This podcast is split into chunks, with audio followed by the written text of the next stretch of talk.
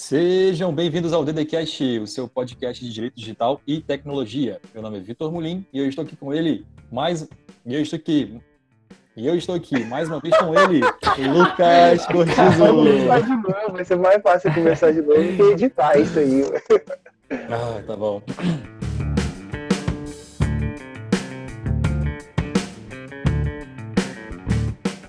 Sejam bem-vindos ao DDCast, o seu podcast de direito digital e tecnologia. Meu nome é Vitor Mulim e eu estou aqui com ele, Lucas Cortizo.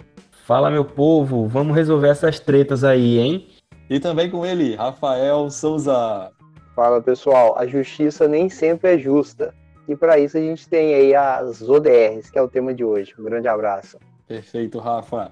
Finalmente nós três estamos juntos mais uma vez e para comemorar esse momento, a gente vai atender um pedido de uma nossa ouvinte, doutora Josiane, e ela tem uma página no Instagram chamada Direito Digital em Foco. Vamos ver qual que é o pedido de hoje.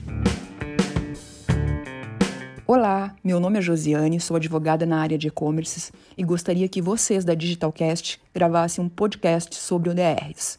Por quê? O varejo no Brasil é uma atividade que tem sido muito afetada pela judicialização.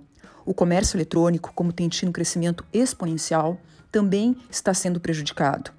Vale ressaltar que várias ações poderiam ter sido resolvidas através de uma negociação entre as partes. Eu acredito que a resolução de conflitos através da internet, utilizando a tecnologia, é uma opção rápida, válida e eficaz, pois o consumidor não necessita de advogados, pode fazer da sua casa através do seu computador, ainda que esteja tramitando uma ação judicial. E o acordo entre as partes é um título executivo, além de ser mais fácil e rápido do que buscar o judiciário. Todavia, no Brasil, deveria ocorrer mais publicização sobre essa alternativa de solução de conflitos. Então, pessoal da Digitalcast, as UDRs não são um ótimo tema para um podcast? Abraço!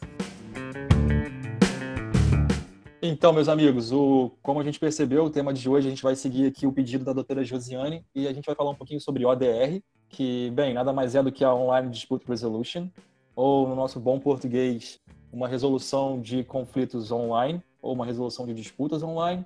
A doutora Josiane comentou aqui um pouco sobre os benefícios e também sobre a falta de publicidade dessa alternativa no Brasil. E agora eu quero saber um pouquinho de vocês aí, meus amigos. O que, que vocês entendem como ODR? Bom, o, o Vitor, ODR, antes de falar o que eu entendo sobre ODR, eu acredito que a doutora Josiane foi muito pontual a sugestão dela de episódio, que de fato há pouca publicidade sobre esse tipo de resolução alternativa de conflito. Muitas pessoas ah, pensam, as pessoas pensam que nós temos apenas o judiciário para resolver um problema, mas na verdade podemos resolver de forma alternativa, através da composição, da negociação, da arbitragem, da mediação também, e principalmente na área do e-commerce, que é onde a nossa colega Josiane disse que advoga, que atua. Né? Temos exemplos aí de plataformas muito grandes, como o eBay, onde surgiu a ODR, né? a Amazon e também o Mercado Livre, um dos maiores e-commerce da América Latina, que aplicam a disputa online, a resolução de disputa online, onde muitas vezes consegue beneficiar o vendedor, né, aquela pessoa que faz uso do marketplace lá, e também o consumidor muitas vezes mais justos do que uma sentença, que nem sempre é justa, às vezes não entrega o que o autor quer e tampouco o que o réu deseja. Muito relevante a publicidade comentar assim um pouquinho sobre o ODR. Bem, pessoal, é só para complementar, já que a gente quer saber o que é que seria essa ODR, meios de resolver um conflito sempre existiram não é? Porque é natural, como eu brinquei no começo, a treta. A treta é o estado natural das coisas e do, do ser humano. E é no, natural que na relação comercial, que também sempre existiu, antes do e-commerce já existia o comércio tradicional e, e é natural que o consumidor, por exemplo, esteja insatisfeito com aquele bem ou aquele produto que ele recebeu, ou aquele serviço que ele recebeu, e que ele pagou por aquilo ali. Então, eu digo que o órgão mais sensível do ser humano é o bolso. Então vai ter sempre um, um, um conflito para ser resolvido.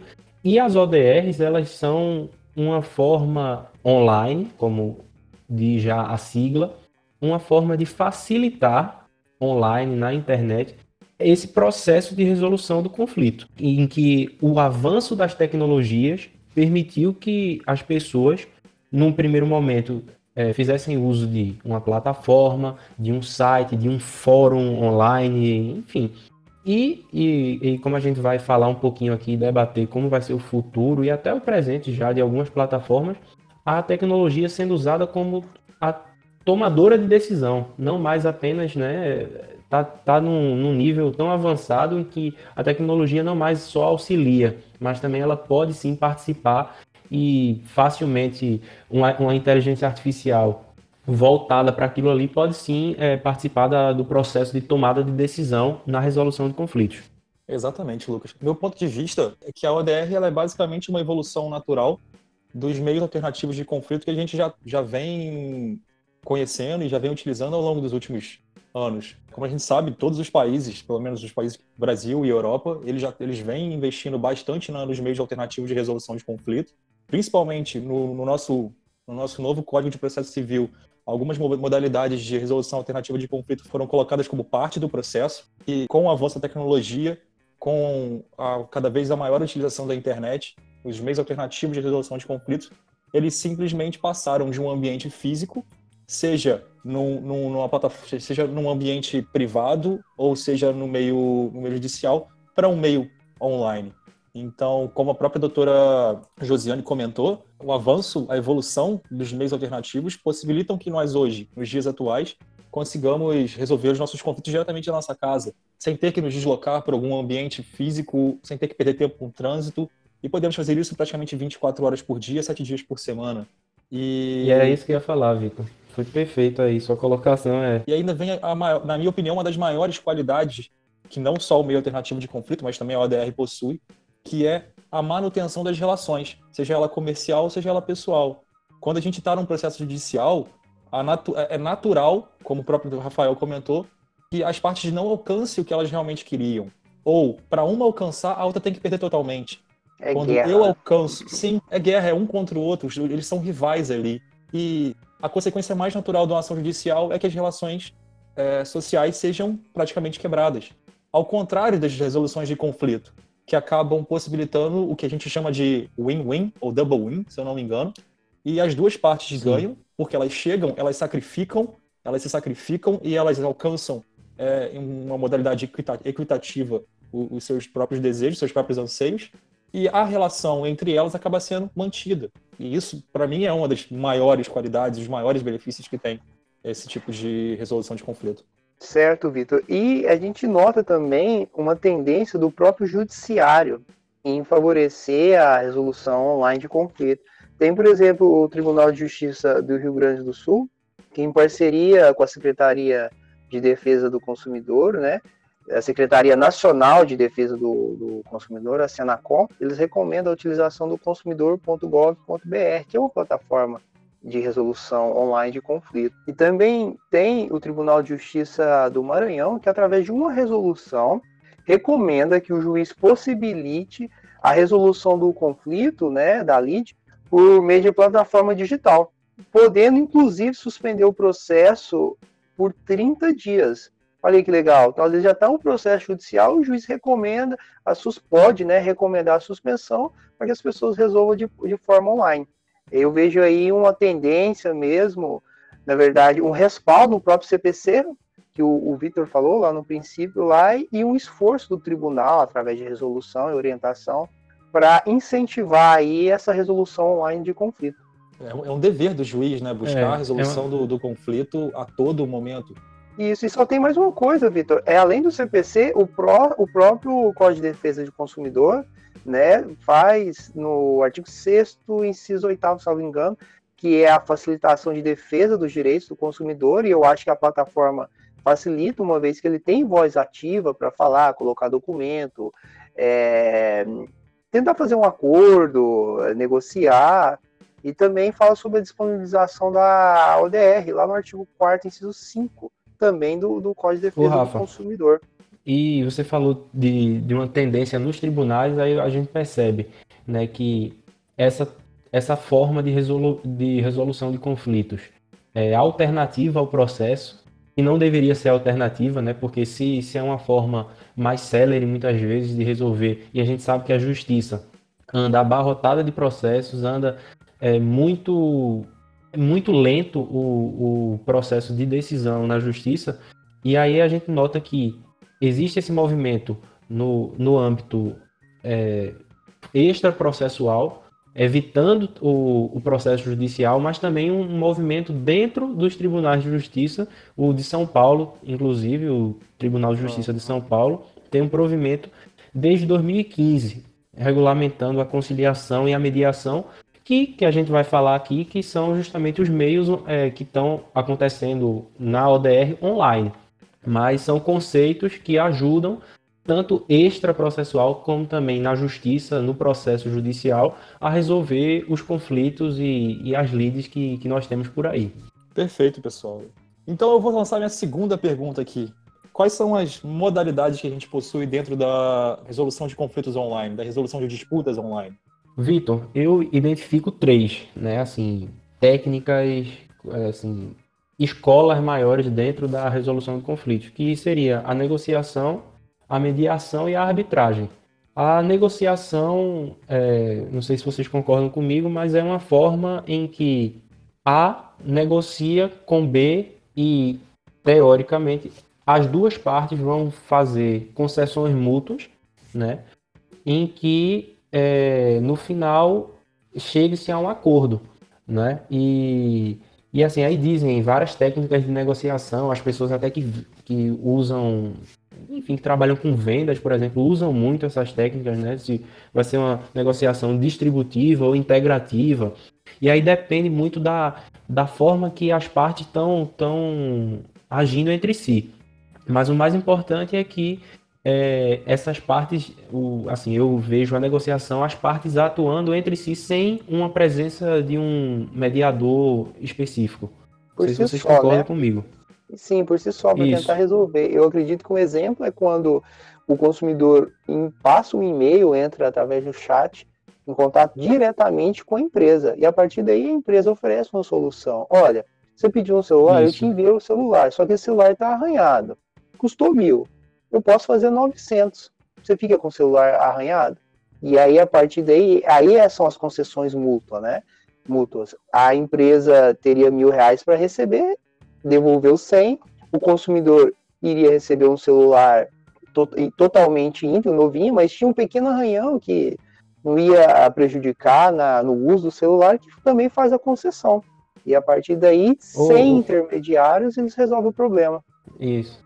Ô, Rafa, e, e, e Vitor, também não sei se você já, às vezes até viraliza quando uma empresa ela consegue, assim, satisfazer o cliente através das redes sociais. Não sei se vocês já viram, por exemplo, é, alguém manda, vai lá no, sei lá, no, no perfil do, do Netflix e aí coloca, pô, vocês Cadê tiraram esse Potter? filme aqui, Cadê Harry Potter? É isso. Aí, aí, o, aí vai o estagiário, né? Que chama o estagiário, vai responde aquilo ali e aquilo ali é, volta e, enfim, eles resolvem um que, beleza, que no, não seria um conflito propriamente assim, porque no, mas é uma vontade do consumidor que ele vai lá Sim. e, e de, de, uma forma direta, alguém dentro da empresa responde e o consumidor se sente muito bem quando tem esse feedback da empresa direto, né? Ainda mais Exatamente. na rede social.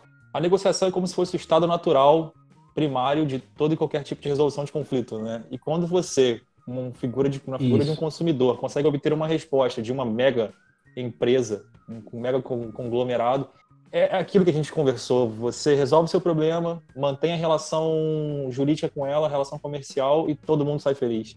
E também, Lucas, é... o pessoal utiliza assim hoje as redes sociais porque isso dá uma grande publicidade, né? Uma publicidade negativa para a empresa. E a partir daí algumas empresas criaram soluções, como o Reclame Aqui e o Denúncio, onde possibilita o cliente que vai até lá, acho que a maioria das pessoas conhece, vai até lá e faça uma reclamação. E aí eles enviam a notificação, essas plataformas do Reclame Aqui, por exemplo, enviam a notificação para a empresa e a empresa tem a possibilidade de ali se defender, ou se, se de fato não se defender, né, mas de entrar em contato uma segunda vez com o consumidor e resolver, tentar resolver. E por último, tem o consumidor ali no final avaliar se foi resolvido ou não foi resolvido. Então é uma forma ali e o bom, né, Rafa, esse processo todo e esse processo todo gratuito, né? Porque eu acho que só 1% das empresas que estão cadastradas no Reclame Aqui tem algum custo, ou seja, tem uma plataforma que, que é muito fácil de usar. Então, qualquer usuário consegue entrar lá e é bem colorido, é bem fácil, assim, é bem é bem atrativo mesmo. Você vai lá e faz uma reclamação e muitas vezes você re recebe esse feedback da empresa. Beleza, pessoal. A mediação, então, é, a gente já comentou aquela, aquela, aquele momento onde não tem nenhum tipo de interferência de terceiro na, na resolução do conflito. E que mais modalidade nós temos, Lucas? Vitor, eu, eu identifico outra que seria a mediação, que seria o caso em que essas duas partes agora elas têm uma terceira pessoa, uma terceira parte neutra e independente ao caso, agora que sem a, autoridade para decidir. Então, assim, depende também da forma que vai ser, mas muitas vezes ela é escolhida de uma forma livre e que facilita. É como se fosse uma pessoa que ela não vai decidir, mas ela vai facilitar, ela vai, dizer, vai tentar acalmar as partes muitas vezes e dizer qual é o objetivo, vai orientar dos benefícios de, um, de, um, de uma resolução de conflitos, né? e para que ambas as partes saiam desse conflito com uma sensação de que valeu a pena, entendeu? Então tem que numa, numa mediação o mediador tem um papel fundamental que ele vai justamente fazer esse meio campo aí, ele vai tentar é, acalmar, vai tentar ver se as partes é, aceitam alguns conselhos estratégicos por parte dele. Parece-me então, Lucas, que a, que a mediação seria como se fosse um passo além ou um passo seguinte a uma negociação frustrada, certo? Se eu e o Rafael não conseguimos por nós mesmos alcançar um, um, um denominador comum no nosso, no nosso problema, a gente poderia então, no caso, ter o, o suporte de um terceiro neutro, que seria no caso você, para poder orientar a nossa discussão e ajudar a, a, a ponto de que nós resolvemos o nosso problema. Seria isso? É, Vitor, eu acho um bom exemplo para ilustrar. Tem dois filhos, dois irmãos que têm um problema e não conseguem resolver. E o pai, que tenta incentivar que as crianças resolvam os próprios problemas, fala, vocês vão resolver. E fica a partir dali assistindo os dois filhos. E os filhos muitas vezes conseguem entrar num acordo. Esse pai ele é imparcial, ele não tem a, ele não tem intenção de beneficiar um filho nem o outro e está ali para evitar que um agrida o outro, que um xingue, que não prejudique. Então fica como assistindo, né? Utilizando técnicas muitas vezes para que um filho ou outro não se exalte, não venha ofender ou não venha prejudicar a própria negociação. Então é um terceiro imparcial. Eu acho que a figura do pai eu, pode ilustrar bem isso. Eu posso estar enganado, mas eu acho que você me fez relembrar de um exemplo que a gente teve no mestrado ano passado. Hum. É, um exemplo fictício em que duas filhas estavam discutindo por uma laranja. Só existe, só tinha uma laranja na casa e as duas queriam a mesma laranja. Então, qual é a decisão natural que você tem? Cortar a laranja ao meio e dar a metade da laranja para cada uma delas, certo? Isso. Só que o pai, como um terceiro neutro que veio a intervir na discussão, perguntou para cada uma delas: qual é o seu real objetivo com essa laranja? Uma delas falou: eu quero tomar o suco. A outra falou: eu não quero suco, eu só quero a caixa para fazer um chá. Então, as duas, com, com esse tipo de intervenção, as duas saíram completamente satisfeitas uma tomou todo o suco da laranja, a outra ficou com toda a casca e não teve nenhum tipo de desperdício ou nenhum tipo de. de como é que eu posso dizer? Ambas ganharam 100% daquilo que elas queriam. Então, Isso. Eu lembro dessa aula, mas eu lembro com limão, não era com laranja. Ah, bem, eu não vou lembrar a fruta. Foca, foca na essência. Foca na essência. Foca na, na, na mensagem, né, que Vitor quis passar aí, uma mensagem bonita. É isso mesmo, Vitor. É, é, de fato, o mediador, né, não só assistiu, mas ofereceu, fez com que as partes conversassem, né? E a partir daí cada um pôde externar né, qual é o objetivo e chegar num acordo 100%, porque muitas vezes não acontece no judiciário. O judiciário acaba atendendo o pedido de alguém, ou negando, ou atendendo parcialmente, e nem sempre é a decisão mais justa, como na decisão, e como no caso das laranjas tenho... ou dos limões. Mas eu quero puxar para um lado aqui, pessoal. A gente fala muito, o nosso podcast é sobre direito digital e tecnologia, e eu vou puxar para o lado da tecnologia. E a gente sempre fala muito, Vitor, é o especialista desse assunto aqui, e a gente fala muito inteligência artificial. E a gente sabe que é um, é um ramo enorme que não dá para. Mas dentro, dentre as formas de inteligência artificial, nós temos a que busca uma linguagem cada vez melhor. Então, é, a gente já vê surgindo movimentos de, como você falou, seria uma negociação frustrada, mas na internet, por ser algo, e como a gente está falando de ODR, 100% disponível e o tempo todo, as plataformas que oferecem mediação online já buscam, além de pessoas, já buscam desenvolver uma inteligência artificial capaz de fazer essa, negocia essa, essa negociação entre as partes, né, aconselhar as partes, mesmo que não seja uma pessoa fazendo aquilo ali, seja é, fruto do, da linguagem é, natural que a, a inteligência artificial é capaz de desenvolver. Então, eu acho que a mediação online, a tendência é apostar, e as empresas já apostam muito e investem muito em desenvolver os famosos bots, né, numa linguagem cada vez melhor para que ele consiga dar um, um, feedback cada vez mais próximo da nossa linguagem, porque eu sei que é muito difícil um robô, né, no caso, é, improvisar uma linguagem e você sente quando você está falando com, né, muitas vezes, sei lá, num, num site de vendas, você entra no e-commerce e aí surge aquele, hum. aquela caixinha no canto direito inferior, olá, gostaria de. Você, você sempre você está falando com um, um bot, mas na hora de mediar, fazer a mediação, eu já acho, eu já aposto aí na inteligência artificial oferecendo uma solução inovadora na mediação online e na ODR, né? Como uma forma de Nossa. ODR.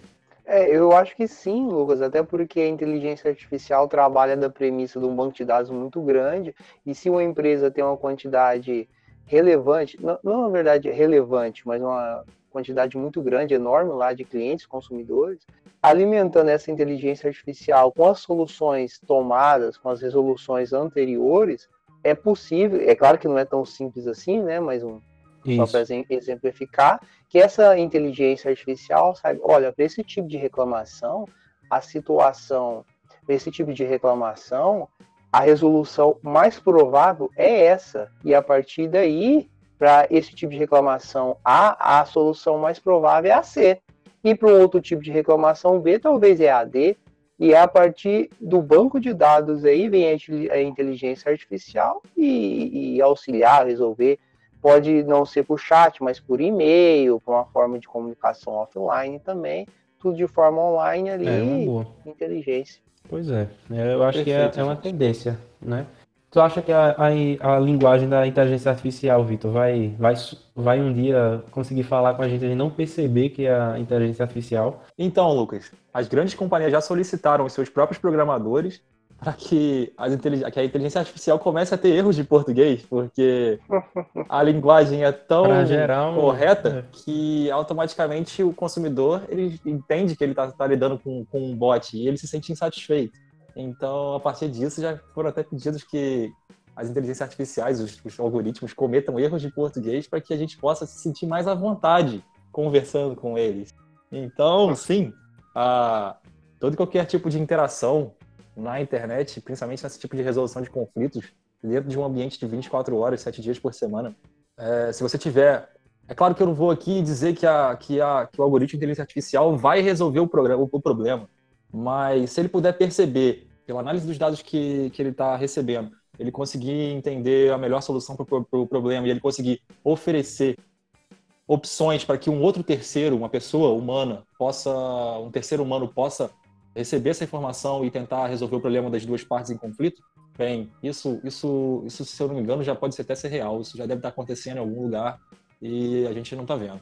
Bem, mediação também já foi. E agora, Lucas? E se a mediação não der certo? E se o terceiro neutro, que não tem poder de decisão, não conseguir resolver o meu problema? O que, que eu faço? Veja, é, uma terceira forma, é, e aí também vai depender, pode também ser o primeiro passo já, quando se tratar, por exemplo, de uma, de uma questão empresarial, né, de grandes empresas e, enfim. E seria a arbitragem, né? A arbitragem que se convenciona um terceiro, né, que é chamado árbitro, e esse árbitro ele vai ser, ele também tem que ser neutro, tem que ser independente, só que ele tem que ter um certo conhecimento. Normalmente é assim, né? Como se trata de questões muito específicas, ele tem que ter um certo conhecimento acerca daquele tema da disputa. Às vezes esse conhecimento ele não é, não é jurídico, mas se a gente tem um problema que envolve engenharia, o melhor árbitro para resolver Exato. o nosso problema é o engenheiro. Exato. E aí vem o, benefício, o grande benefício da internet, certo, Lucas? A gente, do, se eu tenho um problema com você e eu estou na Estônia, você está em Malta, a Rafa está em Portugal, e o nosso problema que envolve alguma coisa voltada para engenharia, o melhor engenheiro para resolver o nosso problema está no Brasil, bem, é só facilidade, né? A gente pode entrar numa plataforma Isso. online, a gente pode ter como suporte, como árbitro, aquele que está do outro lado do mundo. Então, mais uma vez, é agora é só... tem que ser, agora tem que que é uma coisa também que tem que mudar na nossa cabeça, a nossa concepção social, que é o, a confiança no árbitro e tem que ser algo bem construído, bem porque a gente já não aceita muito uma decisão judicial. quando eu falo a gente é a sociedade em geral. Imagina vocês, é, porque a decisão do árbitro que seja dita é uma decisão de caráter vinculante, do mesmo jeito que uma sentença judicial. Exato. As duas vão ser, como a doutora Josiane falou, título executivo nesse caso. Então, a confiança que as pessoas devem ter, porque imagina que como é que você vai aderir à arbitragem se no final você vai ah, mas isso aí não, não, não valeu não, porque não foi um juiz que, que decidiu. Não é assim, né? A gente sabe que a lei garante que o, o título, a sentença arbitral tenha uma força executiva. Caráter executivo. Exato. E tem uma questão importante também da arbitragem, é que em se tratando de empresa, muitas vezes existe o segredo, né? segredo de negócio, segredo comercial. Isso, isso também. E a arbitragem pode, porque nós sabemos que os processos, o processo judicial é um processo público, e salvo o segredo de justiça, né, e é determinado em lei, ou dependendo do juiz, né, tudo ali fica público. Então a grande disputa pode ser um grande problema, um grande prejuízo comercial para as empresas, o que já pode ser preservado na arbitragem. E sobre os árbitros, não é necessário que seja um juiz só um árbitro, na verdade, né? Uma pessoa decidir. Pode haver um engenheiro, um jurista, talvez um botânico, né? Dependendo, pessoas de, de campos de saberes distintos. Um jurista aquele que seria aquele que seria um perito na ação judicial, ele se torna o, o, o terceiro responsável por decidir, certo? É, exato. Enquanto juízes nós temos só um em razão da natureza do, do, do nosso processo é. civil, né? O penal no árbitro pode ter até três, eu acredito que até mais se, convencionado, se assim convencionado pelas partes. Então, Rafael, mas então a gente tem tanto poder sobre como que a, que a arbitragem ela vai, vai funcionar, as partes têm tanto poder sobre como a arbitragem vai funcionar, mas como que é na prática isso? Como que é trazer a arbitragem para o ambiente tecnológico? Olha, é possível utilizar a arbitragem online, né? Você citou muito, citou muito bem, né, o exemplo aí, a ah, Estônia, um em Portugal e outro em Malta. E existe uma iniciativa chamada Arbitranet, né, uma plataforma de arbitragem online que possibilita que as partes em qualquer lugar do mundo façam tudo pela internet, inclusive, se necessário, uma audiência pela internet, por meio de videoconferência. A partir daí, as partes indicam, pode cada um indicar um árbitro e o terceiro árbitro é indicado pela Câmara Arbitral eles fazem o pagamento, né? Tem as custos honorários. Me parece, da última vez que eu vi, é algo em volta, causas mais simples, em volta de 8 mil reais. Não é muito barato, né? Mas também não é caro, dependendo da natureza do, da lead, né? Da discussão, do problema. O interessante é que é possível fazer online, né? Na dimensão que a gente tem no Brasil, a gente fala de outros países, né? Mas a dimensão do Brasil, se eu tenho alguém disputando que está em Porto Alegre, né, como a doutora Josiane, e uma outra pessoa que está em Manaus, os custos de deslocamento é muito, são muito altos em hotel e tudo isso. E se eu posso fazer isso online, como a Arbitranet, eu acho brilhante. E é importante deixar bem claro aqui que a Arbitranet não é uma recomendação nossa, não é recomendação do DDCast, é uma iniciativa tecnológica, a gente verificou o site, nós estudamos o, site, é, é, bem interessante. Inclusive, saiu na revista online de pequenas empresas e grandes negócios e traz uma inovação. Então. Mas nunca fizemos, nosso- é, nunca fechamos contrato com ele, nem nunca usamos o É, serviço, né? Pra saber não se. recebendo se nada. funciona, mas que- Eles não estão patrocinando a gente. É, É, não tive nenhum e- processo lá, mas é uma inovação, é um exemplo, né? Muito bom de inovação Sim. tecnológica e de arbitragem. Inclusive, em razão da especialidade lá dos árbitros, que o Lucas disse que a gente pode consultar, eu me lembro bem que pode. Eu, talvez quando eu terminar meu mestrado, eu até me coloco lá como especialista em criptomoedas, né? Quem sabe? Olha aí. Ó, tem Manda o várias áreas, Rafa. Eu, tô- eu, eu entrei aqui de novo para olhar e tem direito comercial, direito desportivo. Eu acho, ó, startups, tecnologia da informação, mas criptomoeda, eu acho que você vai ser o Ó. primeiro. Só a vaguinha. Beleza, gente. Então, eu acho que encerrada essa, essa segunda parte, é, gostaria de saber um pouquinho da experiência de vocês. Já vocês já são advogados de longa estrada. Queria saber um pouco de quais experiências vocês tiveram resolvendo conflitos, mas em ambiente online. Se vocês puderem contar um pouquinho para mim e para os nossos espectadores, seria maravilhoso. Olha, Rafael, vai começar com a boa ou com a ruim? olha, eu só tenho notícia boa, cara, pra falar sobre a resolução. Caramba, isso é um Online. exemplo mesmo. viu? Eu só tenho notícia É o boa. exemplo da ODR, Rafael Souza. Conta É, aí. eu, eu já litiguei muito, tô aí com quase nove anos de advocacia, muito processo, e eu fujo de processo, né? Os meus eu fujo de processo. E eu tive uma experiência com uma empresa de computador, onde um computador meu estragou a placa-mãe, eu precisava da substituição, um computador com pouco mais de um ano de uso, entrei em contato com o saco da empresa, a empresa, olha, não- já passou a garantia, eu também não tenho essa peça, não encontrava lugar nenhum. Ah, é? É, e eu sei que, por razão legal, a empresa é obrigada a manter peças de reposição lá por um período razoável. Eu estava ali com um ano e meio. Fiz uma reclamação no consumidor.gov.br, que é uma plataforma brilhante de, de resolução de, de conflito online. Foram dois dias. A empresa de computador entrou em contato e resolveu meu problema. Tive problema também com passagem de voo, me cobraram algumas taxas em cancelamento. Resolvi também em 4, 5 dias pela plataforma. Tive problemas de telefonia, tudo pelo consumidor.gov.br. Plataforma tão boa, gente, que quero já deixar aqui para avisar aqui, fazer um spoiler. Eu vou iniciar, já iniciei uma série de, de curtas aí, de forma de resolver conflitos online de forma mais específica, e eu vou trabalhar bastante o consumidor.gov.br e um desses curtas. E também sobre Portugal, nós temos aí alguns ouvintes de Portugal, o livro de reclamação online, que também é muito bom, mas esse é assunto para os próximos curtas, me aguardem. E você, Lucas, alguma experiência na área? Faz, veja, assim, eu já tive experiências boas e experiências ruins tentando resolver é, através dessas plataformas de ODR.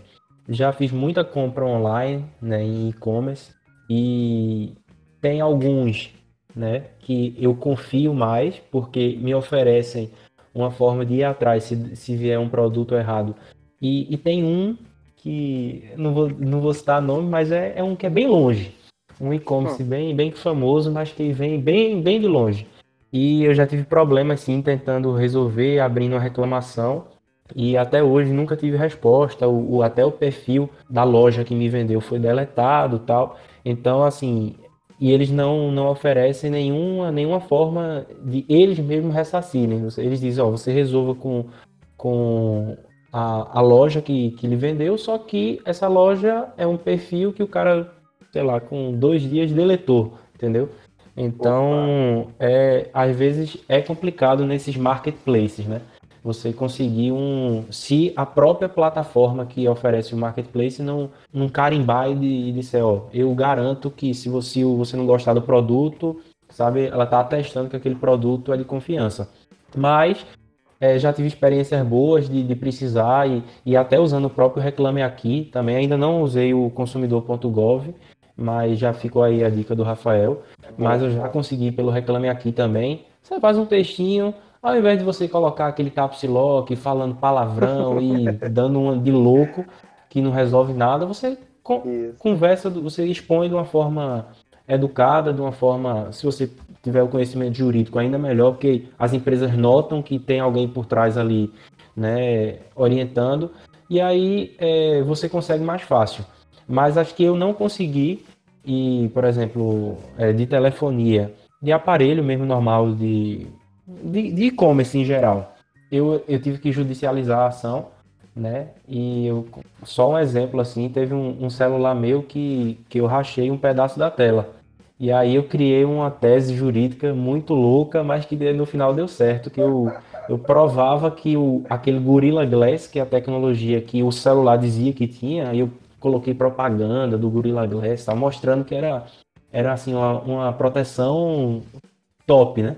E aí no final das contas eu provei que meu celular teve uma pequena pequena queda que, que não justificava aquela. Aí eu provei na ação que era um, uma propaganda enganosa, o Gorilla Glass.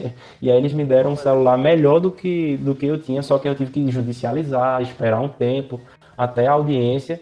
Aí na audiência apertou tanto que eles aí acabaram negociando. Mas é como a gente falou, o melhor caminho e mais rápido e mais célere sempre é resolver de uma forma amigável, de uma forma sem judicializar o caso. Mas infelizmente é. nesses casos eu precisei ajuizar uma ação. Tá, nesse caso você precisou, mas se tivesse dado certo, né, três em alguns dias teria resolvido, como eu resolvi no meu computador em três dias, em dois dias, né? E isso é, lógico, foi não foi bom para mim no final das contas, porque beleza que era muito mais fácil se eles ofereceram como uma forma de acordo um celular melhor do que eu tinha, porque eles iam acabar pagando até uma indenização. Não sei se o juiz ia conceder, mas é, enfim, era tava, tava lá o processo, já estava na audiência, né? É, foi no juizado, mas mesmo assim já, já ia para a sentença. Então, aí eles acabaram oferecendo é, o celular na audiência de conciliação. Eles, pô, por que não ofereceu alguns meses atrás, quando, quando eu, antes de eu ajuizar a ação, e tentei por reclame aqui, tentei por, por, por o próprio e-mail da, da empresa, só que eles não, não responderam. Né? Esperaram a ação judicial. Aí isso é custo, isso é contratar advogado, isso é. E é um desgaste com o consumidor, né? Então é isso, pessoal. Eu, a gente vai encerrar por aqui agora. Eu queria agradecer imensamente a participação da doutora Josiane e pedir para todo mundo que esteja ouvindo até agora para seguir não só o DDCast, mas também seguir o Direito, o Direito Digital em Foco, que é a página da nossa ouvinte, e perguntar a vocês, vocês têm algum agradecimento, alguma mensagem agora de, de finalização do episódio? Eu vou recapitular aí que a justiça nem sempre é justa, então busquem o ODR.